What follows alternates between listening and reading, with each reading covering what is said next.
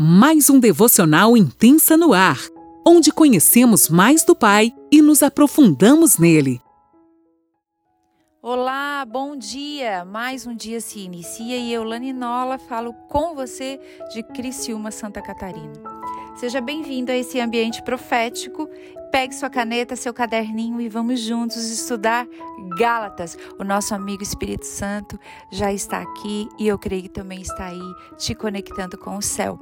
Tem algo tão especial nesta manhã, não perca, não se distraia.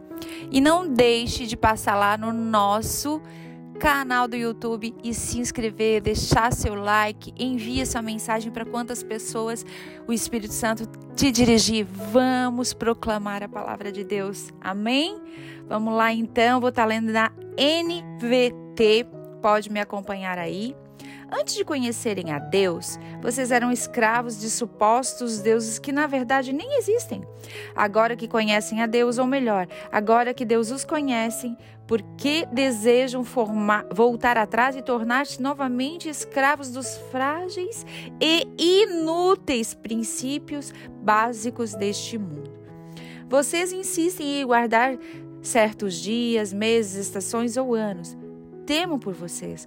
Talvez meu árduo trabalho em seu favor seja, tenha sido inútil. Irmãos, peço-lhes que sejam como eu, pois eu também sou como vocês.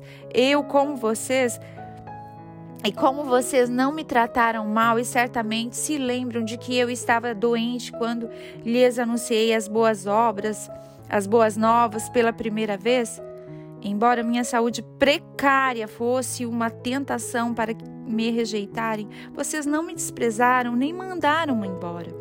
Ao contrário, ao contrário, acolheram-me e cuidaram de mim como se eu fosse um anjo de Deus ou mesmo o próprio Cristo Jesus. Que aconteceu com a alegria que vocês demonstraram naquela ocasião. Estou certo de que se fosse possível teriam arrancado os próprios olhos e os teriam dado a mim. Acaso me tornei inimigo de vocês? Porque lhes digo a verdade, esses falsos mestres estão extremamente ansiosos para agradá-los, mas suas intenções não são boas. Querem afastá-las de mim, para que dependam deles. Se alguém deseja agradá-los, muito bem, mas que eu faça sempre e não só quando estou com vocês. Ó, oh, meus filhos queridos, sinto como se estivesse passando outra vez pelas dores de parto por sua causa, e elas continuarão até que Cristo seja plenamente desenvolvido em vocês. Gostaria de poder estar com, aí com vocês para lhes falar em outro tom. Mas distante como estou, não sei o que mais fazer para ajudá-los. Uau, até aqui. Paulo estava muito preocupado com os Gálatas.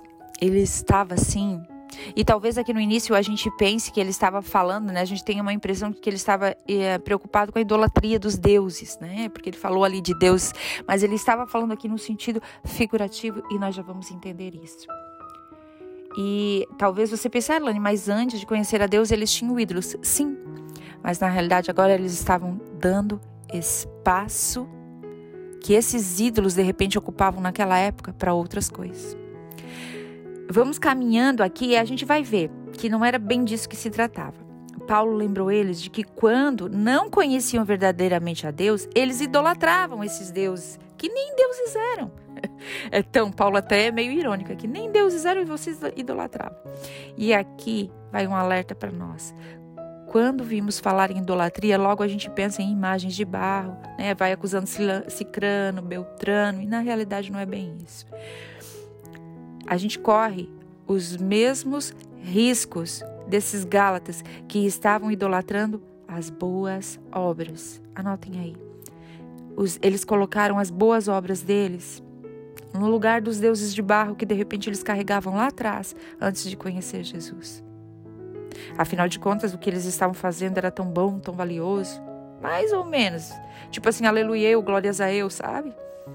Infelizmente, gente, a gente corre esse risco e o Senhor nesta manhã quer que a gente sonde o nosso coração. Que tipo de ídolo você tem colocado no seu coração? Ídolos nem sempre são de barros, de barro. Entendemos que várias coisas podem tornar-se ídolos em nossos corações, como dinheiro, né?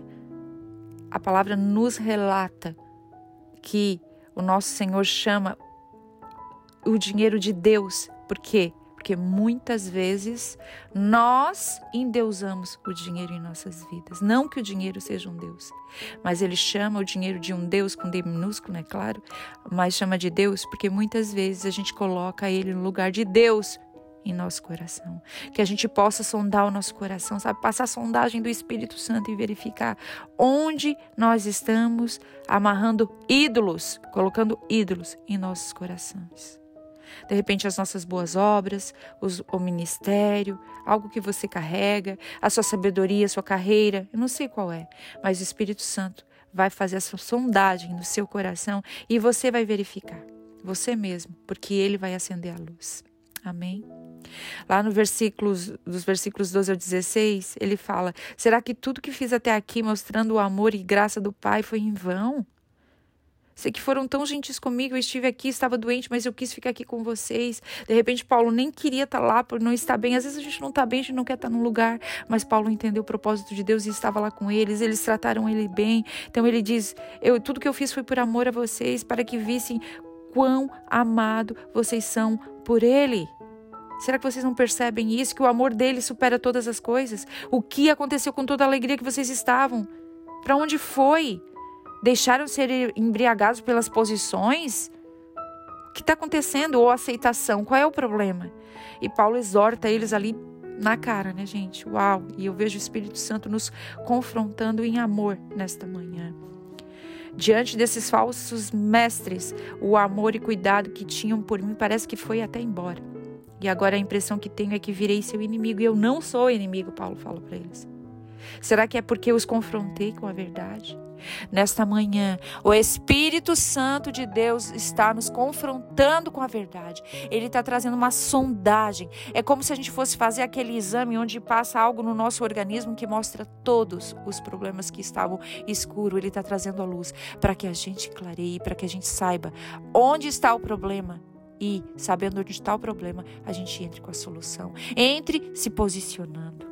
No versículo 17 ele fala assim: ó, abram os olhos. Esses falsos mestres estão querendo enganar vocês somente para que vocês fiquem dependendo deles totalmente, fazendo escravos da aprovação e orientação que eles pretendem dar para vocês. Por isso eles querem afastá-los de mim. Isso é bajulação e engodo do diabo. Fiquem alertas, fiquem atentos para que vocês não fiquem dependentes deles e não vivam mais a liberdade que a graça de Deus dá a vocês. Fiquem alerta. Se vocês ficarem dependentes disso, vocês podem perder a liberdade que a graça de Deus tem derramado sobre suas vidas. Uau, isso é forte demais, meu Deus. Pai, nos ajuda nesta manhã a ver onde nós não estávamos vendo. Por favor, abra os nossos olhos. Quando sabemos que somos amados por Deus, vivemos na graça dele. Não preciso mais fazer algo para agradar a Deus. Ele me ama. Eu faço porque eu amo Ele. Ele me alcançou, o amor dele me alcançou. Eu faço por gratidão porque eu sei que Ele é o meu Deus. O que eu faço é totalmente por amor a Ele.